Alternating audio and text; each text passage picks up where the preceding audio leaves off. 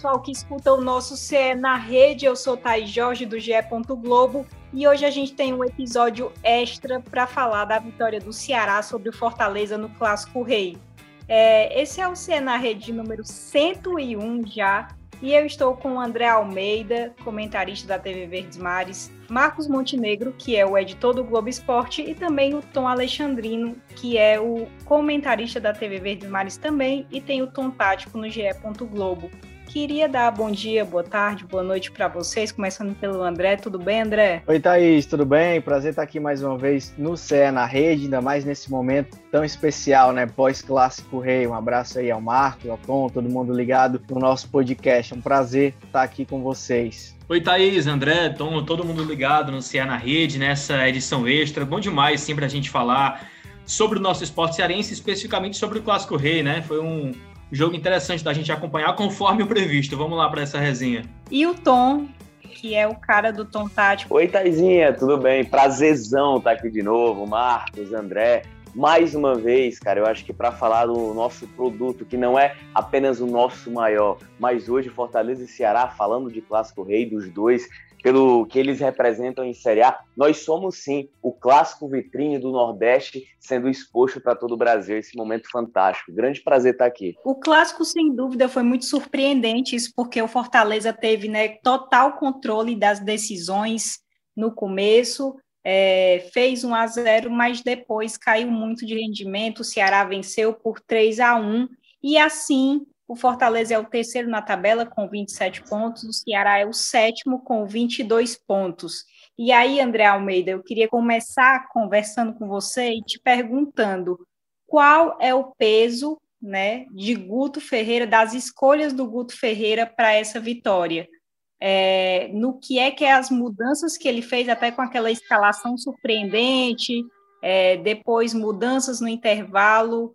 É, no que é que isso pesou para essa vitória. Pois é, Thaís, foi um clássico bem curioso, né? E interessante de se ver, porque você resumiu muito bem. Acho que foram tempos distintos, né? O primeiro tempo, Fortaleza foi o dono do jogo, foi bem superior, teve eh, saiu na frente, teve oportunidades ainda de ampliar o placar, mas acabou não fazendo. E no finalzinho ali, o Ceará encontrou um gol com o Kelvin, voltou para o jogo e na volta do intervalo, a partida é totalmente diferente. Tem uma alternância de domínio, né? O domínio passa a ser não mais tricolor, mas sim alvinegro. O Ceará foi bem melhor no segundo tempo e acabou tendo a efetividade nas chances para conseguir construir essa vitória. Sobre o peso que tem para o Ceará, a gente falava muito sobre como a Copa do Nordeste, a partida em específico, a segunda partida, né, contra o Bahia e tudo que aconteceu ali depois, né, aquela confusão e tudo, havia trazido clima pesado assim para o Ceará, né? Depois daquela final, até o jogo contra o Bahia na volta, o Ceará era um e depois dali acabou sendo outro. E esse clássico tem o peso de conseguir ser inversamente proporcional, de conseguir ser a virada de chave, digamos assim, positiva para o Ceará, que vinha de nove jogos de invencibilidade, mas ainda não convencendo, o torcedor ainda questionando o Guto por algumas atuações abaixo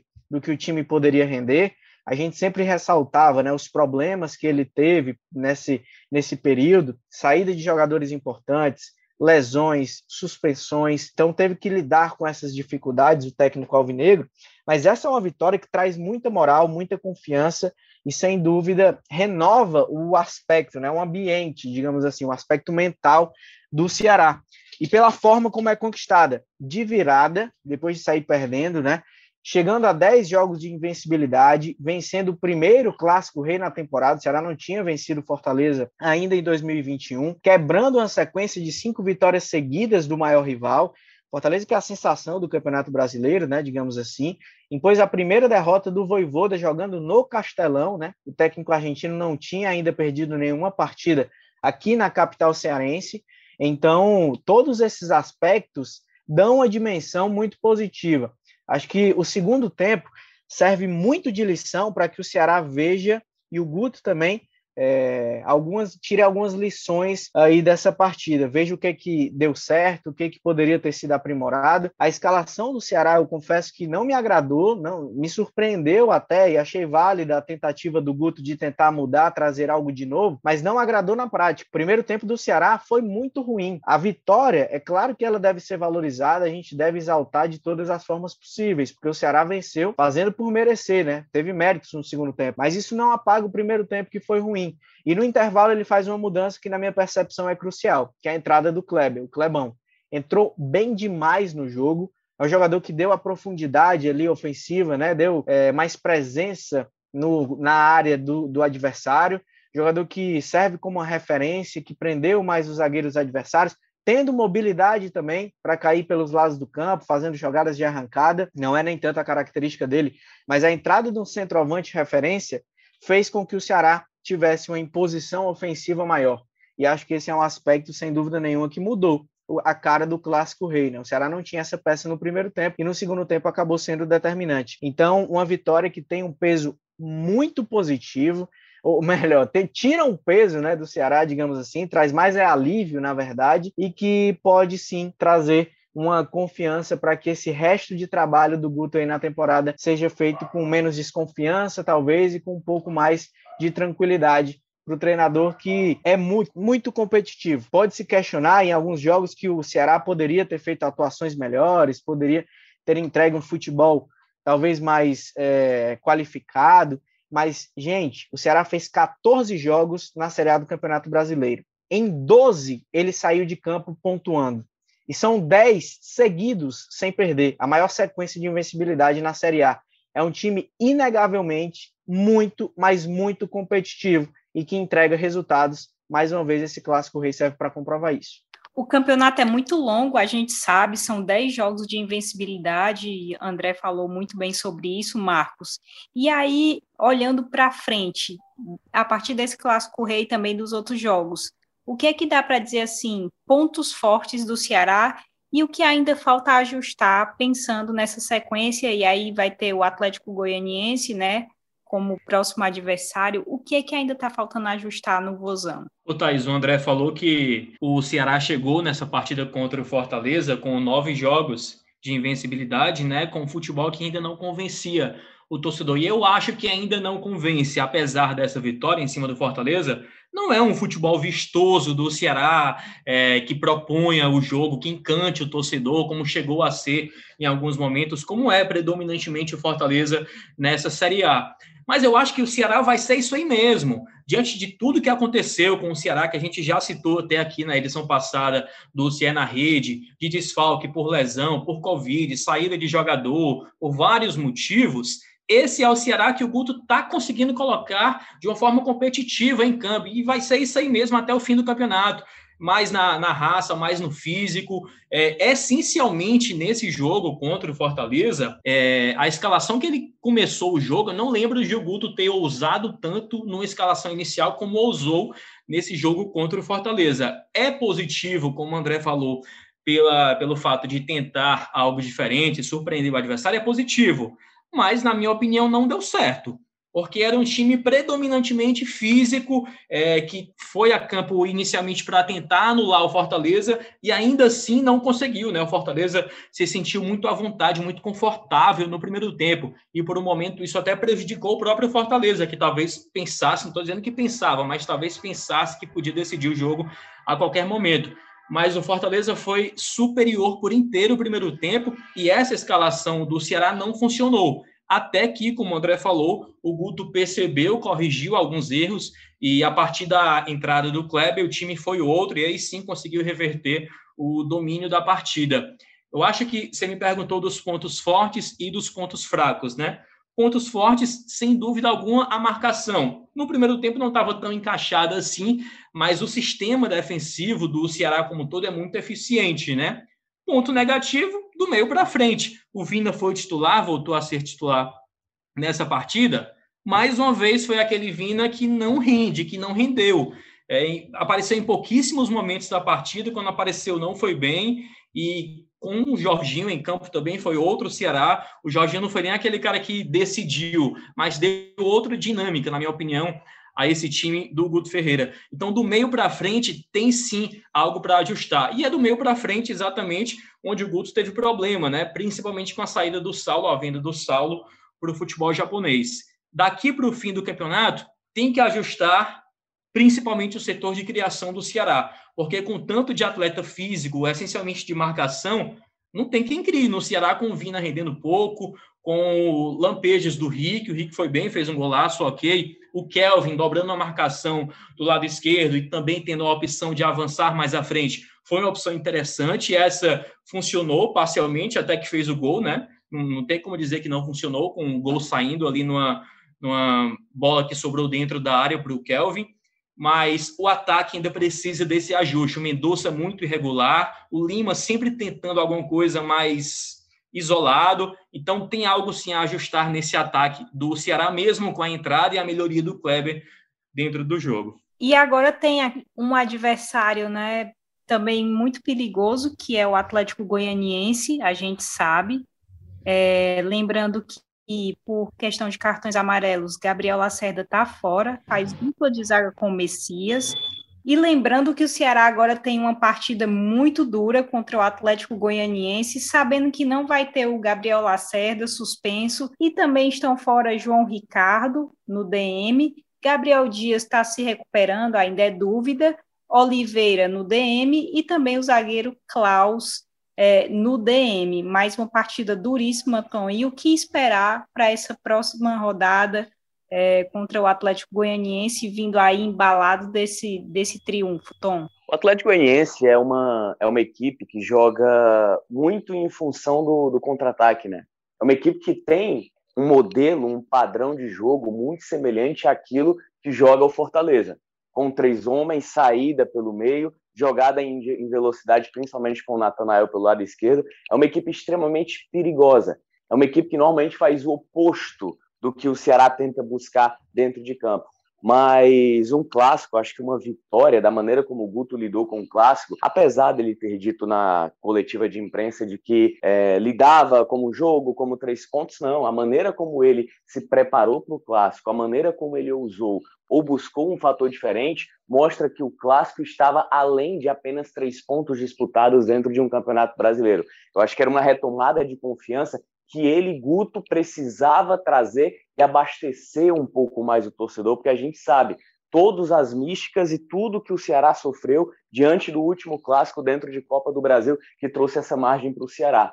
Acredito que o momento mais turbulento do Ceará na temporada no Campeonato Brasileiro, eu digo que ela aos poucos vai começando a se dissipar. E se o Ceará, do ponto de vista do torcedor, não tem um jogo vistoso ofensivamente falando, é porque o Ceará passava esse momento de turbulência, onde a gente sempre pontua, perdeu jogadores importantes, outros atletas com uma queda de produção, o Vina, que foi referência na temporada passada e que sempre vai ser o maior sarrafo de cobrança, é um atleta nulo para essa temporada. Se você pensar um Ceará hoje tenha uma condição mínima de atacar e de envolver o adversário, você não pensa o Vina como essa peça. Pelo contrário, você tem muito mais desconfianças em relação a ele. Jorginho é um atleta que conseguiu se encaixar, eu acho que por algumas boas atuações e principalmente por essa queda, essa ausência que existe no Vina para essa temporada. Então você perde um pouco da sua articulação. E aí você tem que concentrar muito mais as suas referências na velocidade, no ir e vir do Medonça, que estava sem ritmo de jogo, né? Eu acho que pelo tempo que ele passou longe, por conta da punição e essa reversão foi importante para que você tivesse uma peça a mais, ao mesmo tempo que o Lima hoje é a referência técnica do Ceará nessa construção de um jogo extremamente complicado que o Ceará teve dificuldades. Eu acho que a tentativa natural do Guto Ferreira num princípio de jogo ela era válida, mas eu não teria aberto mão do seu maior marcador, que é o Fernando Sobral, para tentar fechar a lateral direita e é o lado esquerdo mais forte do Fortaleza, mas foram situações de jogo que aos poucos foram se modificando, principalmente no segundo tempo, e o Ceará conseguiu equilibrar. Toda e a escalação do Tom, ah, desculpa te atrapalhar, Tom, só para é, pegar o Oi. gancho aqui. A escalação do William Oliveira foi bem estranha, né? Fazia quanto tempo que o William Oliveira não jogava e tendo outras opções também para volância. É, exatamente. Eu acho que trouxe uma demonstração muito clara de que o Guto visualizava o Clássico Rei não apenas como mais um jogo de três pontos na Série A de Campeonato Brasileiro. Eu acho que a utilização do Sobral improvisado no lado direito mostra que não há uma confiança forte no Buiu. Por mais que o Buiu viesse jogando, por mais que ele viesse alimentando o discurso de que era o lateral direito, de que o Gabriel Dias iria brigar, lutar, mostrou uma clara desconfiança de que esse atleta não se encaixava para aquilo especificamente, para um jogo que tinha uma conotação muito mais decisiva. Ou até mesmo ele poderia ter colocado o Fabinho, mas eu acho que na pior das hipóteses, para o Ceará tentar controlar aquele meio-campo, que era a ideia dele, ele poderia ter jogado Sobral, Marlon e Kelvin, que tinha fechado muito bem. Sobral faz uma saída de três, que fez o William Oliveira, o próprio Marlon também, ele libera mais o Kelvin para articular, já que houve um distanciamento muito grande entre o Lima e o Mendonça, que estavam mais avançados. Aí é onde entra a responsabilidade do meio articulador, né? que era o Vina. E claramente ele tentou fazer o Vina ser esse terceiro elemento de meio campo, aquele cara que conseguisse fazer as transições do sistema defensivo para o ataque, mas não funcionou de jeito nenhum.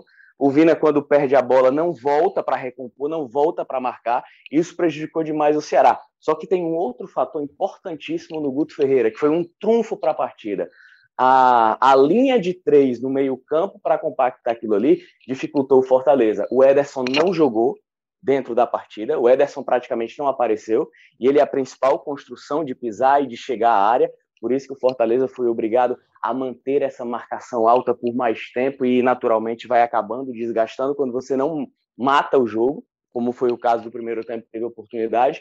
Então, mérito demais para o Guto, que conseguiu perceber que aquele encaixe sem o centroavante prendendo a bola poderia gerar problemas para o Ceará ao longo do jogo, percebeu o desgaste, principalmente do lado esquerdo do Crispim, e conseguiu articular para que o Ceará tivesse uma movimentação melhor. Então, eu acho que a partir desse clássico a gente consegue entender que o momento mais crítico do Ceará na temporada ela já passou. Eu acho que a tendência agora é o Ceará evoluir com o Ayrton. Eu acho que com a regularização do Eric, você ganha mais opções. Acho sim que o Kelvin é uma ótima opção, não apenas para o lado esquerdo, mas é uma eventual necessidade para você jogar avançado, você ter um volante barra meia dobrando pelo lado esquerdo para pisar na área. Então, o Ceará vai ganhando alternativas. E outro detalhe: mérito de continuidade de trabalho do Ceará. Os três gols do Ceará foram exatamente dos pés de atletas que o Guto garimpou, que o Guto moldou. Kelvin, Clebão e o Rick, que fez uma jogadaça. Eu ia citar exatamente isso, né, Tom? Porque é, é legal a gente ver, pô, quem decidiu um clássico rei, né? Atletas que são aposta pura e totalmente do Guto Ferreira. O Kleber, desde a Copa do Nordeste do ano passado, o Rick, um garoto da base que foi muito criticado desde que subiu para o profissional, mas o Guto bancou por muitos jogos, até diante de circunstâncias difíceis, e o Kelvin se destacando pela polivalência, né? Onde o Guto bota, ele vai bem, como volante, como lateral esquerdo, como ponta, como atacante é legal também ver essa aposta dando esse resultado e resultado no Clássico Rei. E, e só um detalhe, Marquinhos, torcedor que está nos acompanhando, o Rick ele acaba sendo fundamental em dois momentos. No primeiro, ele perde uma bola no meio campo que gera um contra-ataque do Fortaleza que o David finaliza e o Richard faz um verdadeiro milagre. O jogo estava um a um ainda. E no momento em que o, Ceará mata o jogo, com o terceiro gol dele, ele é, ele obriga, eu acho que ele circula ali no meio campo, ele obriga, induz o erro do Jussa e ele mesmo puxa o contra-ataque, eu acho que toca para o Fabinho, o Fabinho dá em profundidade para ele e ele faz a jogadaça individual. Então o Rick ele teve momentos importantíssimos na partida. Ele mudou sim o rosto da partida, principalmente naquela puxada de transições ofensivas rápidas, que é uma característica muito clara do Ceará. E a se destacar também um outro jogador da base, né, que não fez gol, mas que fez uma ótima partida e que entrou numa fogueira, né, com uma missão extremamente difícil, que era de substituir um ídolo, que era de substituir um jogador que é unanimidade, que é o Gabriel Lacerda, que teve que substituir o Luiz Otávio, né? Tem sido titular e fez um grande clássico. O Lacerda fez um ótimo clássico. O gol do Kleber, inclusive, é, é uma assistência meio que sem querer dele, né? Ele tenta dar um, um chute cruzado assim, a bola acaba servindo como um passe para o Clebão marcar um gol. Mas como fez um clássico maduro o Gabriel Lacerda, que é também um jogador da base do Ceará, um zagueiro muito jovem, que entrou nessa missão de substituir o Luiz Otávio, tem dado conta do recado e fez mais uma ótima partida ali ao lado do Messias. Mais um que entra nessa conta, né, de jogadores que vocês citaram, de jovens e que o Ceará acabou acreditando, apostando e que deu a resposta também nesse duelo contra o Fortaleza. E só para que o torcedor não me interprete mal, viu, Thaís, Tom, André, é, quando eu critico individualmente os atacantes, os meio-campistas ofensivos do Ceará, eu não estou é, é, indo exatamente no atleta, exatamente no Rick, no Vina, no, no Mendonça. Não é nada contra nenhum em específico, mas é contra o sistema como um todo. Se o Vina não funcionou fazendo a ligação entre os dois setores, fica difícil o Rick fazer alguma coisa, fica difícil o, o até o Kleber, depois que entrou, é, apresentar mais do que apresentou. Então não é nada contra o Lima ou nada contra o, o Rick especial, especificamente, mas é contra o sistema como um todo, que se, tem que se entender melhor, e o, o meio-campista é o principal a principal peça né, nessa, nessa articulação entre os dois setores. Então, se um não funciona, todo o conjunto fica difícil de ter essa harmonia. Legal, a gente já falou aqui do Ceará, né, o, o grande vencedor dessa partida, mas tem também o Fortaleza. Fortaleza, eu, eu não sinto aquela sensação, eu, às vezes eu vejo os torcedores nas redes sociais, muita polêmica, né? e tal, mas não tem, não tem isso de terra arrasada, não. Fortaleza já tem mais uma decisão agora na quarta-feira contra o CRB pela Copa do Brasil. Tem também o Palmeiras, jogo muito difícil no sábado pela Série A. É o terceiro da tabela, também não pode deixar é, cair o ritmo e nem se influenciar, eu acho, por esse resultado. Mas aí, André Almeida, é, para você, o que, que foi crucial no Fortaleza para essa derrota? Você acha que esse desgaste pesou? Se a gente pegar a escalação do Fortaleza em todos os jogos, a gente consegue mapear, né? A gente já consegue saber quem vai entrar em campo praticamente, né? E são muitos jogos para ti. Esse foi o grande lance da derrota, essa queda de rendimento, esse desgaste? Thaís, é, vejo que foi um dos aspectos é, o, a, a, diferença de intensidade do Fortaleza, do primeiro para o segundo tempo, ela é absal, é muito grande. É um time que entrou em campo na quinta-feira e precisou fazer uma partida de recuperação. Recuperação que eu digo porque saiu atrás do placar do CRB, né, pela Copa do Brasil, teve que correr atrás em busca da virada e conseguiu naquela ocasião, venceu por 2 a 1 Mas é uma equipe que teve um desgaste, basicamente, como você citou, foi a escalação muito parecida, né? Que entrou em campo na quinta e já entrou em campo no domingo para um outro jogo de muita intensidade. Então, no segundo tempo, senti que o Fortaleza acabou tendo uma queda no aspecto físico, isso acabou pesando. E a sequência também vem, ser, vem sendo intensa, né? Do Fortaleza. É um time que joga numa, numa rotação muito alta, numa intensidade muito alta, e isso acabou pesando. Mas teve um outro aspecto, Thaís, Marcos, Tom e, e todo o pessoal, que foi o fato de que o Fortaleza criou uma quantidade muito boa de oportunidades no primeiro tempo. Como falei, no primeiro tempo, na minha percepção, Fortaleza foi bem superior ao Ceará. Teve 11 finalizações contra duas do Ceará. O único chute do Ceará no gol foi aos 37 minutos do primeiro tempo, que foi o gol do Kelvin. E o Fortaleza teve outras oportunidades. Então acabou não convertendo, né? O grande problema nessa ocasião foi de não ter feito as oportunidades que criou. É um time que sempre cria muitas oportunidades. Fortaleza é um time que finaliza muito, que chega, entra muito na área adversária, que tem muitas condições de conclusão de jogadas, mas que nessa partida em específico acabou não convertendo essas oportunidades em gol. Foi um time que ao todo finalizou 28 vezes no jogo. Foram oito na direção do gol. Então, assim, o Fortaleza criou. O torcedor não pode reclamar de, de criação de jogadas, mas acabou não convertendo contra um Ceará que no segundo tempo foi melhor no jogo e teve essa efetividade em oportunidades criadas. Então, o futebol é isso, né? Quando, quando a gente viu o intervalo, acho que a sensação geral entre alvinegros, entre tricolores e entre todos nós que estávamos acompanhando o jogo foi de que, poxa, o Ceará precisa mudar alguma coisa radicalmente, porque o primeiro tempo foi todo do Fortaleza.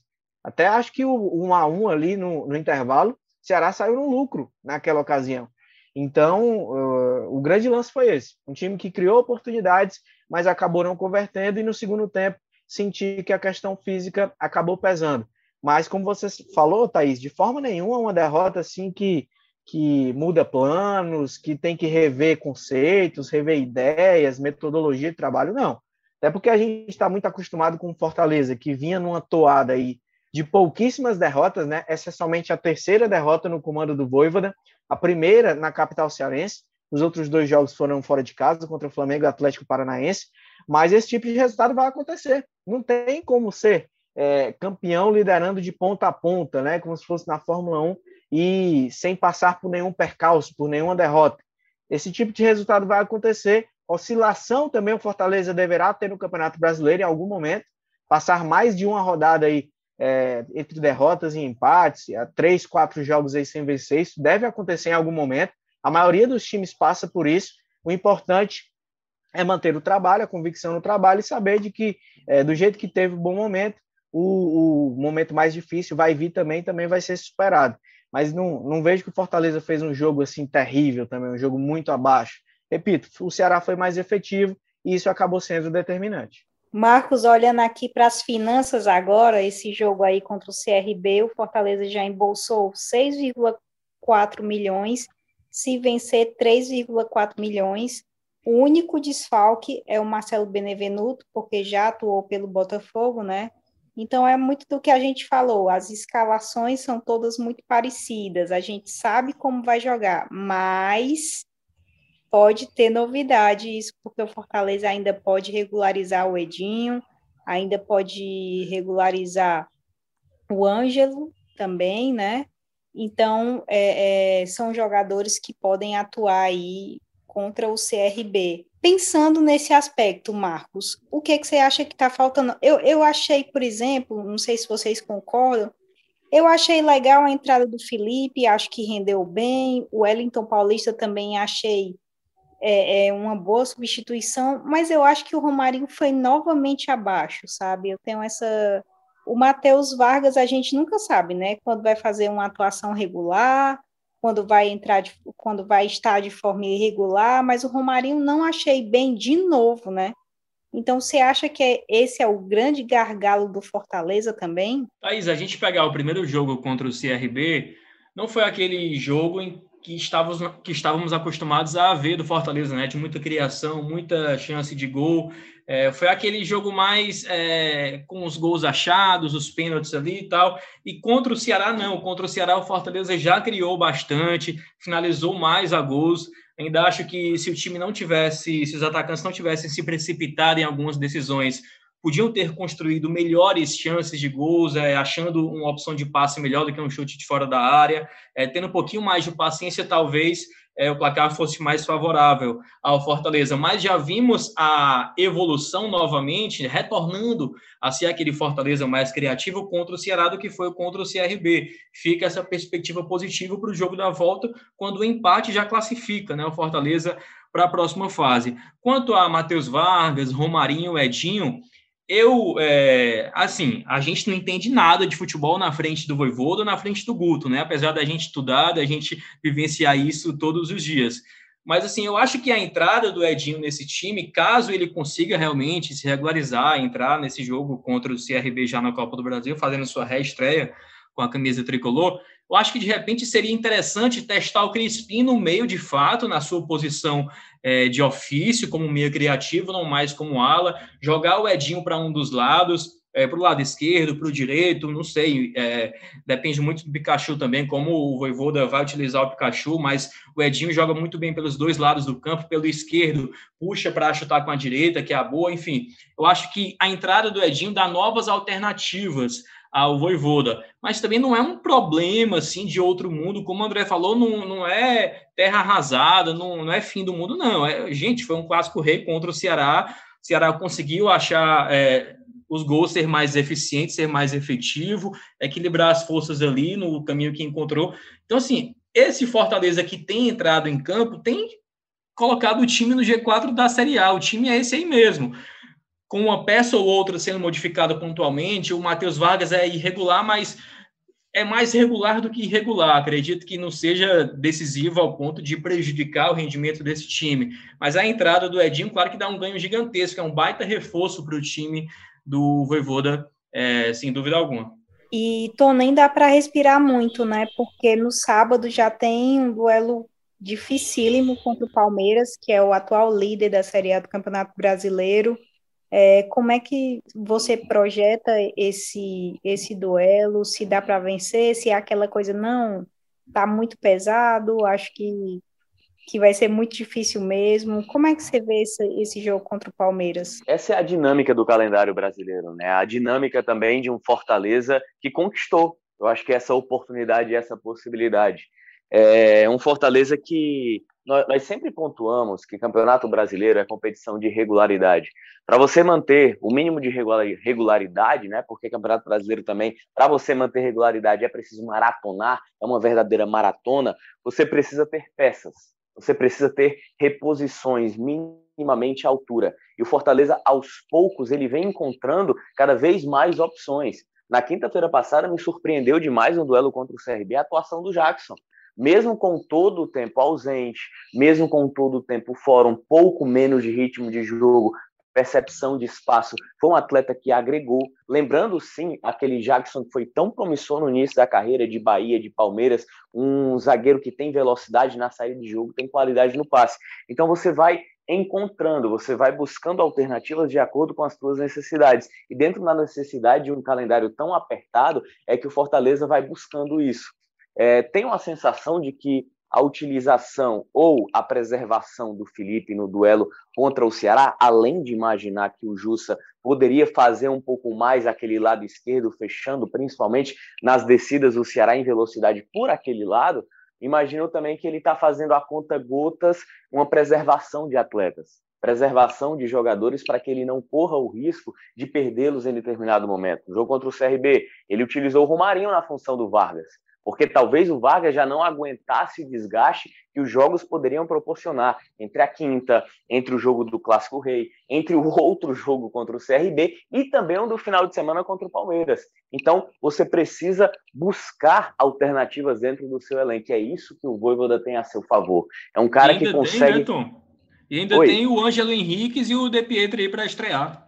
Isso, exatamente, além do Edinho, né? O, o De Pietri é um jogador que foi monitorado durante muito tempo pelo Fortaleza e ainda há uma certa dúvida se será um jogador que será aproveitado de fato na equipe principal ou ele terá uma pequena experiência nos aspirantes. Ainda é uma dúvida que ronda o clube sobre a utilização do atleta. E aí você vinha falando, Marcos, sobre a possibilidade né, de jogar o Crispim para o meio, ali, talvez ocupando a função do Vargas. Lembrando que o Edinho ele é um 10 de origem, né? Ele é um 10 de origem que foi se transformando em ponta. Se torcedor do Fortaleza e tem a memória mais afetiva, aquele 2014, que o Edinho subiu, se destacou e acabou sendo vendido naquela Série C, o Edinho era o articulador daquele time, era o 10. O Paraíba jogava, o Marcelinho Paraíba, né? Jogava como uma espécie de segundo atacante, sempre conduzindo, auxiliando na condução desse Fortaleza. Então, o Voivoda, ele tem alternativas, ele tem materiais, ele vem encontrando no Fortaleza cada vez mais reposições que consigam manter o mínimo de regularidade. Cara,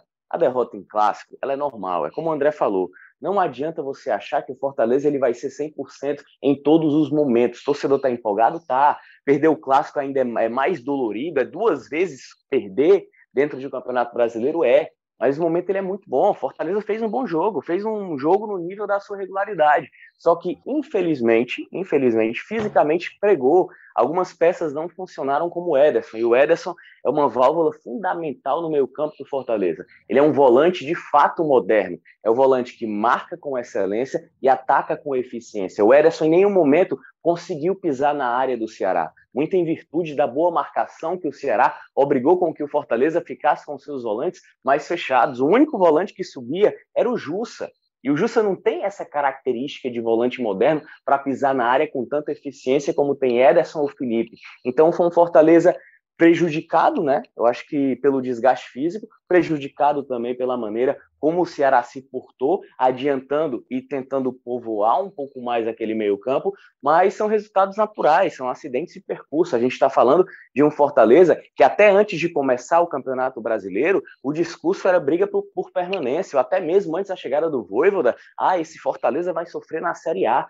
Tá aí, cara, 27 pontos terceiro lugar, terceiro colocado, com amplas condições de igualar a melhor campanha do Fortaleza em Copa do Brasil, que foi em 2001, quando chegou às quartas de final. Então, o momento ele é preciso ter um pouco mais de tranquilidade para observar o todo, não querer fazer uma caça desnecessária por conta de um clássico perdido onde o adversário teve mais mérito, mérito de eficiência. E futebol, a gente sempre tem que ter esse discurso na ponta da língua. Futebol não é o merecimento de quem colocou 30 bolas na trave, é o merecimento de quem foi eficiente nos 90 minutos. Ô Thaís, a gente está aqui para levantar a discussão, né? Então deixa eu levantar aqui uma para o André. Que assim, o Felipe Alves é um dos melhores goleiros do país, isso de forma inquestionável. A mídia inteira do país é unânime com relação a isso. Está entre os três ou entre os cinco melhores do país. Mas a gente tem que dizer que contra o Ceará ontem não teve uma noite feliz, né? O Boeck vinha jogando por conta de uma pequena lesão que o Felipe Alves teve. Eu não sei se a falta de ritmo atrapalhou, é, não sei, mas ontem a gente tem que citar, apesar do talento, apesar do baita goleiro que é, do potencial ídolo que se constrói é, na pessoa do Felipe Alves, a gente tem que dizer que ontem ele não teve uma noite feliz de jeito nenhum. Não teve, Marcos. Concordo plenamente com você. E até digo que, na minha percepção, o Felipe Alves, ele, se não for ídolo, ele está realmente bem perto. Porque ele não é um jogador muito midiático, assim, né? Ele não é muito de, de redes sociais, muito de, de jogar para o torcedor, mas ele, dentro de campo e a postura profissional que ele sempre teve, recusou propostas para ficar no Fortaleza já, renovou o contrato recentemente, inclusive, dizendo que quer permanecer no clube por mais temporadas. Então, é uma postura de um jogador que de fato se identifica e quer seguir ajudando, quer seguir contribuindo para o clube. Excelente goleiro, eu particularmente gosto muito do Felipe Alves, mas de fato ele falhou. Ele falhou no primeiro gol, na minha percepção, no cruzamento ali do Lima, era uma bola que era dele. E também no terceiro gol, né? O gol do Rick, tudo bem que é uma jogada em velocidade e tudo, mas acaba, querendo ou não, passando entre as pernas dele, que ele fecha ali, quase que defende ainda, né? Talvez um segundo que se ele fizesse o um movimento um pouquinho antes, teria evitado, mas de fato não, não teve numa, numa noite feliz e acabou sendo um dos personagens. Ele voltou, né, de fato, nesse jogo e o Boeck vinha jogando bem também, mas o Felipe Alves é o goleiro titular, acho que não tem nem muito o que discutir assim. O Boeck é um ótimo goleiro também, também é ídolo, tem uma identificação muito grande com o clube e que bom que entrou muito bem. O jogo contra o Bragantino talvez simbolize assim, é que ele sai vibrando, sai torcendo demais com a ótima defesa que ele fez na reta final, simbolize esse momento do Boeck também de mostrar que ainda pode contribuir dentro de campo mas na minha percepção é bem claro que estando todo mundo bem, todo mundo 100%, o goleiro titular é o Felipe Alves, o que não anula também o fato dele ter falhado de fato no, nesse clássico rei. Não teve uma noite feliz o goleiro tricolor. E é isso, pessoal. Foi maravilhoso esse podcast extra com vocês. Muito boa mesmo a discussão. Lembrando que a gente vai ter um novo episódio na sexta-feira, que é o nosso dia real e oficial. Na hora não é, não é ruim, hein?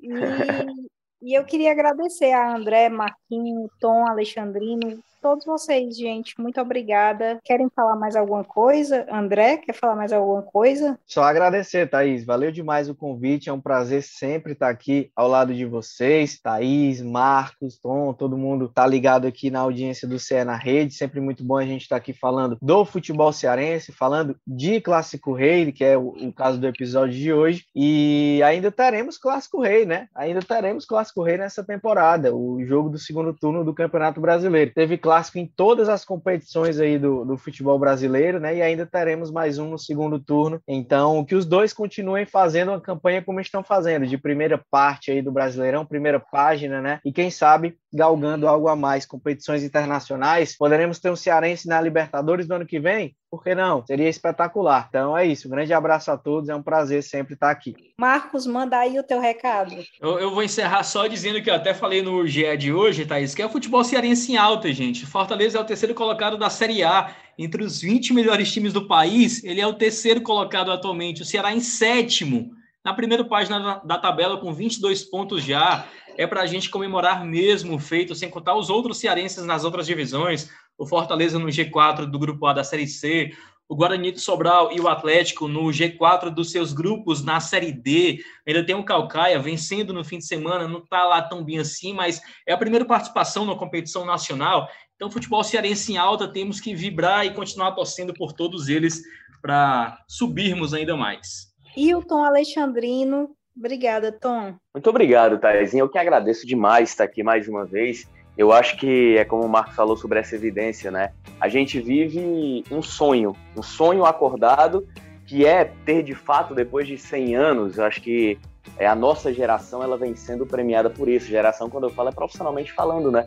A gente poder ter de fato a convivência, a vivência de Ceará e Fortaleza disputando uma primeira divisão. Não apenas de estarem na primeira divisão juntos pelo terceiro ano seguido, mas pelo fato dos três estão, é, aliás, ali, o fato de Ceará e Fortaleza estar dando protagonismo ao Nordeste, ao nosso estado, e hoje o nosso estado ser referência, ser um polo central do nosso futebol nordestino. É bom demais, é fantástico. E é isso, pessoal. Muito obrigada a todo mundo que escutou nosso CE na Rede. A gente se encontra novamente na sexta-feira. Agradecer ao Pedro Suaide, que está na edição de áudio desse podcast, que tem a coordenação de Rafael Barros e a gerência de André Amaral. Muito obrigada a todos e um abraço.